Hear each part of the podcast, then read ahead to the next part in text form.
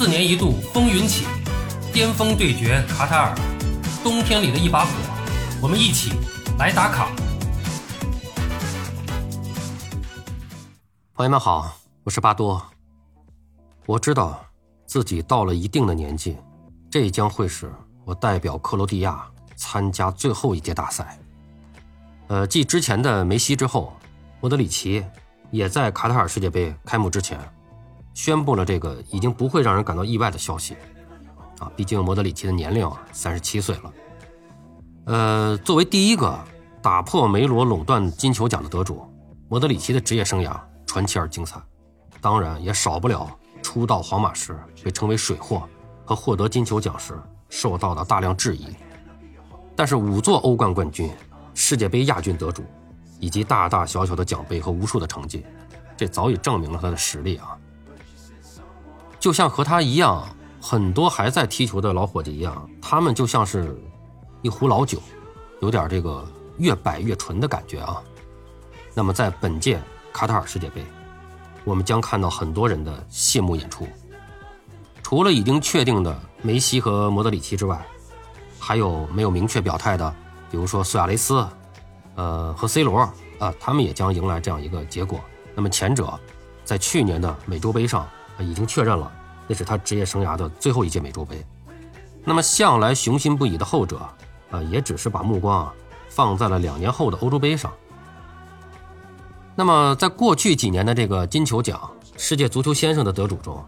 这个莱万多夫斯基和本泽马，哎，或许还能憧憬一下下届世界杯，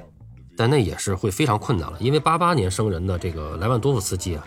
届时也将三十八岁；八七年生人的本泽马。也接近三十九岁了啊，这都是很难的事儿了。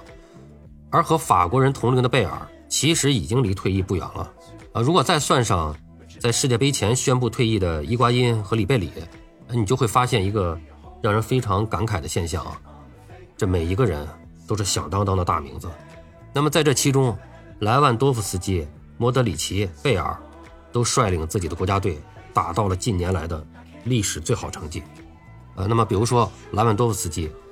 他是帮助球队时隔十二年重回世界杯正赛。呃，莫德里奇更是将克罗地亚国家队的历史最好成绩提到了亚军的高度。至于威尔士就更不用说了啊，这个这仅仅是威尔士的第二次参加世界杯正赛，而上一次是在遥远的1958年。应该说贝尔啊，他作为威尔士的这个著名球星，带领这个。球队打进世界，应该说他为威尔士国家队做出了巨大的贡献。啊，我们知道这个其实，呃，在历史上，威尔士的这个威尔士是出了一些著名球星的，比如说之前八十年代末期到九十年代的这个伊恩拉什，还有像马克修斯，还有这个谁呀，吉格斯啊，甚至托沙克啊等等这些，这些都是威尔士历史上非常伟大的球员。他们当打之年也都活跃在这个。呃，五大联赛的这个豪门球队都是取得过非常辉煌的成绩，但是他们都没有能够有机会在世界杯上露脸也就是说，他们没能够帮助威尔士打进世界杯正赛。那么贝尔应该说做到了。那么应该说 C 罗呢，他在世界杯上呢是是之前呢跟着他的大哥们啊，黄金一代是打到了世界杯的半决赛，呃，仅比1966年那支创造历史的葡萄牙队稍微差一点。那么苏亚雷斯呢和他的队友在南非。也是同样收获了第四名，那也是乌拉圭自一九七零年以来的最好成绩了，啊，那么至于梅西呢，在很多人看来，他和马拉多纳之间的差距来源，仅仅就是一座世界杯，而本有希望改变这一结果的伊瓜因，啊，踢进了无数的单刀，啊，却踢丢了最重要的那一次，啊，应该说八零后的球员，可能是整个足球历史上最为特殊的一个群体，啊，为什么这么说呢？就是我们看他们所处的时代，他们出生的时候，世界上基本上处于一个比较太平平稳的一个状态。那么大部分人啊都没有受到战争啊等人祸的这些影响，所以青少年时期是接受正规的青训，哎，都是在传统的青训教练手下，基本功被打磨得非常扎实。那么进入职业或者一线队的时候呢，足球运动已经随着这个互联网的普及而火遍全球，那么身边的竞争者无数。由此导致了极大的这种竞争程度，而在社交媒体出现的时代，八零后球员，尤其是八五后，进入了他们职业生涯的巅峰期，由此也是吸引了无数的拥趸，将他们捧到了极致的高度。哦，我们知道之前我们老球迷大家可能有印象，你像我们不用说太早，就八几年就不用说了，那时候想看一场球其实是很难的，那会儿只能看电视。就到了九零年代，想想那个时候，我如果我们想看一场马拉多纳比赛，那时候九零年的时候，马拉多纳还在这个啊，九零年九一年马拉多纳在意甲那不勒斯踢球，我们想看一场马拉多纳的球比赛，我们要礼拜日下午的两点钟，呃，坐在电视机前等着看中央台播的这个意大利足球甲级联赛的这个专题节目，啊，那个节目还是录播，就是这个礼拜日播的是上一个礼拜意甲的比赛，他会在这个节目里面呢，一般会。在上一周的所有比赛里边挑一场比赛，哎，录像播放给大家播放，然后呢是播放这个上一轮比赛所有所有的比赛的进球集锦，啊，那时候我们就只能通过这样的一个礼拜可能就这么一次看球的机会，直播就太少了，啊，所以就跟现在完全不一样。现在我们想五大联赛，那随时的，你别说五大联赛了，你荷甲、比甲，你想关注、想看比赛，你都能看得到，你都能看得到。各种的呃电视上的转播、网络平台，然后这个社交媒体啊，所以说这一茬球员们也是广泛受到了关注。那么圈内人啊，当然是认为这个 C 罗呀、梅西啊，还比不上这个大罗和马拉多纳。但是在这个社交媒体上，啊，当下的这个球迷，那肯定我们都是知道，就是 C 罗和梅西是被奉为绝代双骄啊。那么这一现象呢，其实。不仅发生在国外啊，就是在国内也是这样。能够获得“超白金一代”的称号的两批人，是出生在1981和1985的球员们，夹杂在其中的这个八三国青，虽然更响亮的名号是这叫什么“拜金四少”，但其中之一的这个汪松还活跃在职业赛场上。而且讽刺的是，汪松是被大家现在比较公认的是以敬业而著称的啊。这当年在青年队的时候被称为“拜金四少”啊，实际上汪松的职业精神、职业态度。是非常好的，一直坚持到现在，三十九岁了，还在坚持踢比赛。那么，一九八五年之后的中国足球啊，虽然再也没有产出那么多的优秀球员，但是还有像这个黄博文啊、张稀哲呀、吴曦啊、张琳芃啊、王大雷等一批哎比较优秀的球员。那么这些球员的质量和水准啊，依然是比他们的后辈啊还是要高很多的。那么在这样的一个大背景下，C 罗和梅西在很长一段时间内。垄断了足坛大大小小的各种奖项。那么，虽然他们没有拿到过世界杯，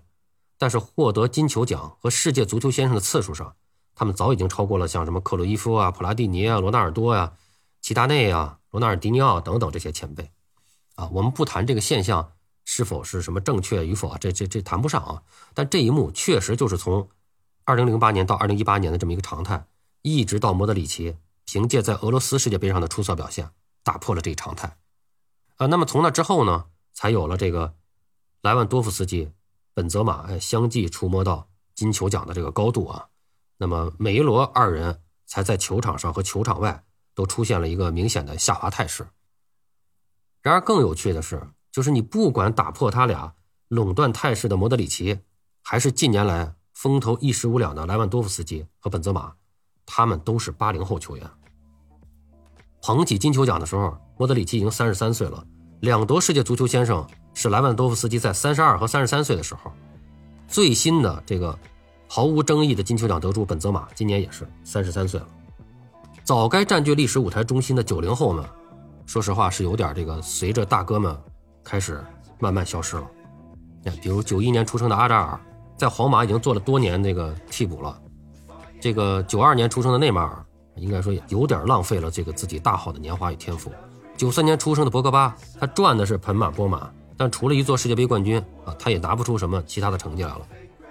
呃，尤其这个博格巴，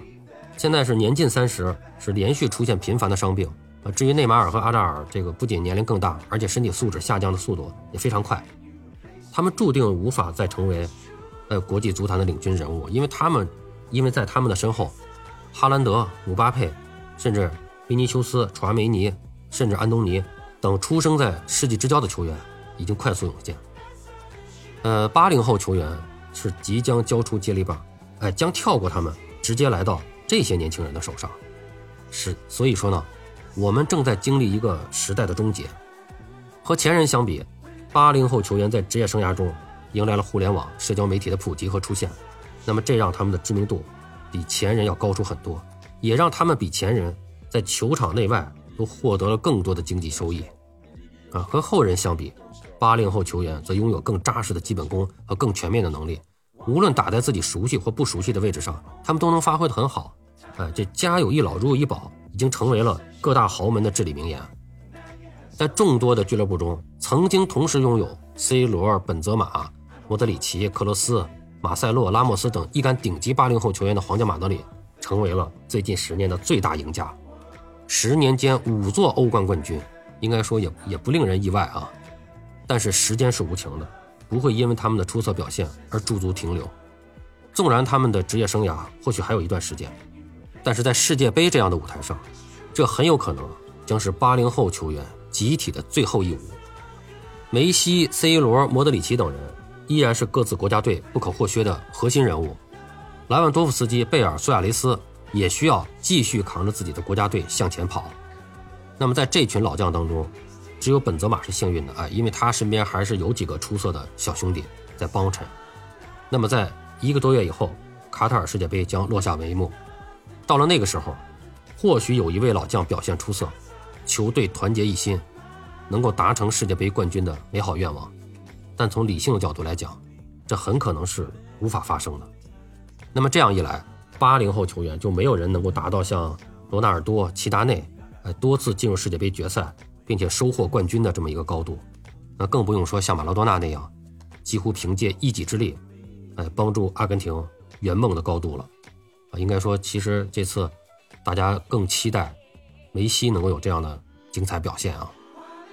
不过刚才咱们也说了，出现这种情况的可能性并不大啊。但是这一批人依然是优秀的，或许只是群星璀璨，让我们难以将焦点放在其中最亮的一颗罢了。不管如何，我们还是要一起关注卡塔尔世界杯，来享受八零后球员的最后一舞。好了，朋友们，今天咱们就聊到这儿，感谢您的收听。您有什么想和巴多交流的，咱们评论区见。欢迎收听、订阅、评论、转发，我们下期再见。